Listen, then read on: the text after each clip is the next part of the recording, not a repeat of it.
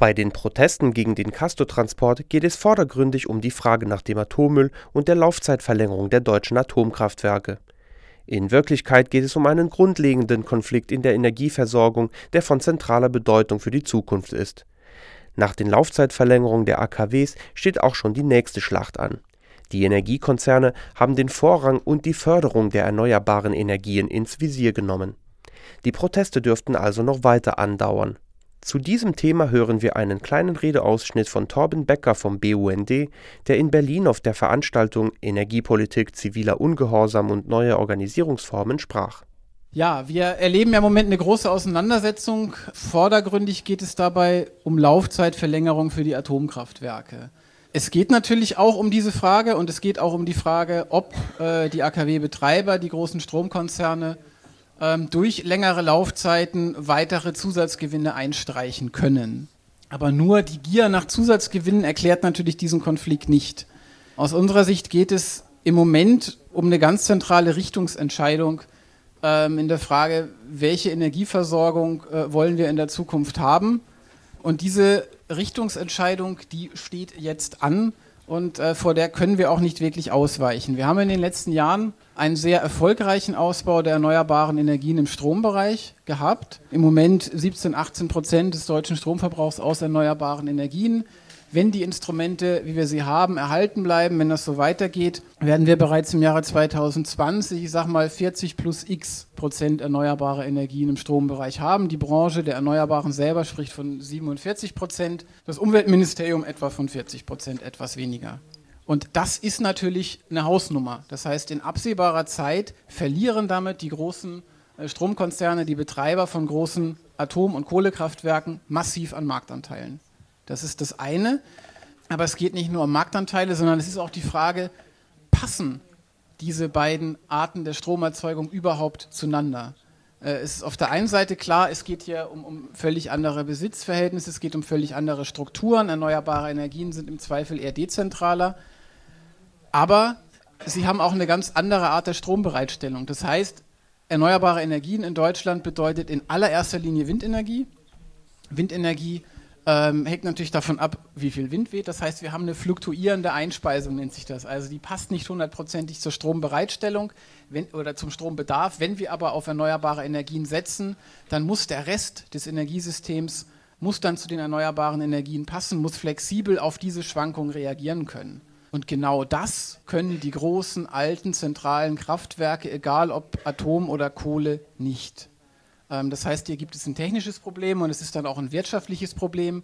Der Betrieb von diesen Kraftwerken rechnet sich nicht, wenn die nicht letztendlich rund um die Uhr Volllast laufen können. Das ist ein bisschen überspitzt, aber letztendlich genau darum geht. Und die Bundesregierung erweckt derzeit den Anschein, als könne man beides machen. Laufzeiten für Atomkraftwerke verlängern ähm, am besten noch neue Kohlekraftwerke bauen und die vielleicht sogar subventionieren und an der erneuerbaren Zukunft bauen. Wir brauchen das alles als Brücke für die Erneuerbare. Und das ist PR-Gewäsch, das ist schlicht Unsinn. Und nur dieser massive Konflikt erklärt auch die wirklich massiven Lobbyaktivitäten, die von den großen Stromkonzernen in dieser Auseinandersetzung ausgegangen sind. Und es ist schon, wir erleben deshalb ja auch eine Situation, wo alle unabhängigen wissenschaftlichen Berater, selbst der Sachverständigenrat für Umweltfragen, der sozusagen von der Bundesregierung ernannt ist, genau auf diesen Konflikt hinweisen und sagen, wir müssen uns jetzt entscheiden. Wir können nicht so tun, als könne man beides machen. Wir müssen jetzt die Strukturen ganz klar auf eine Energiezukunft ausrichten, die auf erneuerbare Energien und auf Energieeffizienz basieren. Und dazu gehören Atomkraftwerke nicht. Neue Kohlekraftwerke würden uns diese Zukunft verbauen. Ohne diese Richtungsentscheidung steuern wir wirklich auf einen Riesenkonflikt zu. Und es ist klar, und das erklärt auch den großen Widerstand der in den letzten Jahren nicht besonders politischen Branche der erneuerbaren Energien, dass wenn die Bundesregierung auf längere AKW-Laufzeiten setzt, dann ist die nächste Schlacht, um die es geht, ist dann der noch existierende Einspeisevorrang für die erneuerbaren Energien. Das heißt, dass die vorrangig ins Netz eingespeist werden dürfen. Und sozusagen beim Bier erzählen das einem auch CDU-Abgeordnete, dass der EEG-Vorrang das nächste ist, was fällt. Die PR-Schlacht wird in den nächsten äh, Wochen vorbereitet werden. Wir werden erleben, dass die interessierten Kreise von BDEW und BDI genau das nutzen werden, um ein schnelles Ende der Förderung der erneuerbaren Energien zu fordern.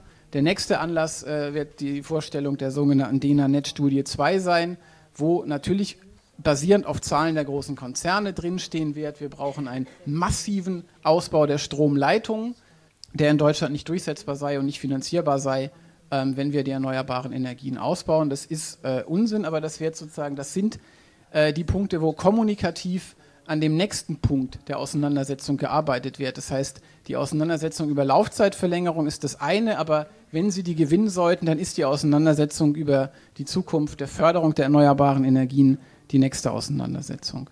Was machen wir als BUND? Wir haben seit über einem Jahr verstärkt darauf gesetzt, äh, in breiten gesellschaftlichen Bündnissen zu versuchen, die große Ablehnung, die diese Politik äh, in der Bevölkerung hat, sichtbar auf die Straße zu bringen. Angefangen mit der Demonstration am 5. September letzten Jahres, mit dem äh, Treck von äh, über 300 Traktoren aus dem Wendland, wo ja 50.000 Leute in Berlin auf der Straße waren.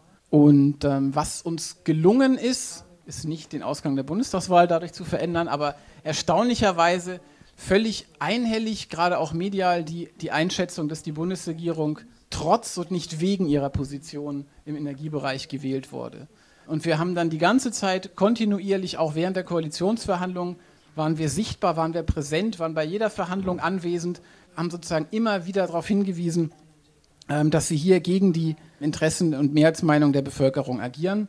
Und interessanterweise hat das dann auch dazu geführt, dass die Entscheidung deutlich nach hinten verschoben wurde. Weil eigentlich war ja völlig klar äh, in den Wahlprogrammen von Union und FDP stand drin, Laufzeitverlängerung soll es geben. In den Koalitionsverhandlungen wurde das nur noch sehr, sehr vage. Stand es da, oder im Koalitionsvertrag stand es dann nur noch sehr, sehr vage drin. Es ist uns dann auch gelungen, im April diesen Jahres mit, mit drei großen Aktionen, wenn man die zusammenzählt, die Menschenkette in Norddeutschland und die Umzingelung im AKW Biblis, äh, plus die Demo in Nordrhein-Westfalen am Zwischenlager in Ahaus, über 140.000 Menschen, die größten Proteste, die es in der äh, Geschichte der Anti-AKW-Bewegung überhaupt gegeben hat. Und da konnte dann wirklich niemand mehr vorbeisehen, in einem breiten Bündnis auch mit Gewerkschaften, Kirchen und Ähnlichem, wirklich äh, die klare Ablehnung dieser Politik auf die Straße zu bringen, was jetzt, glaube ich, am 18. September in Berlin bei der Demonstration mit über 100.000 Teilnehmern auch nochmal gelungen ist. Das heißt, wir haben es die ganze Zeit geschafft, diese Debatte am Kochen zu halten. Die Regierung ist jetzt sozusagen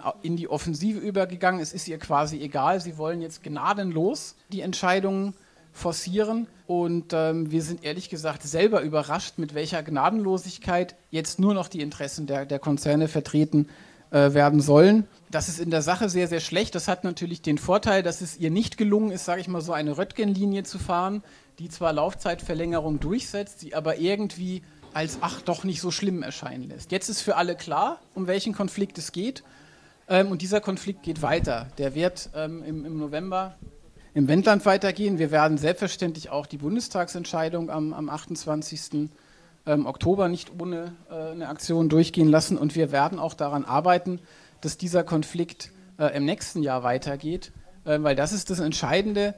Im Oktober wird der Bundestag sicherlich eine negative Entscheidung fällen. Aber das ist aus unserer Sicht durchaus, wenn der Protest weitergeht, wieder rückholbar.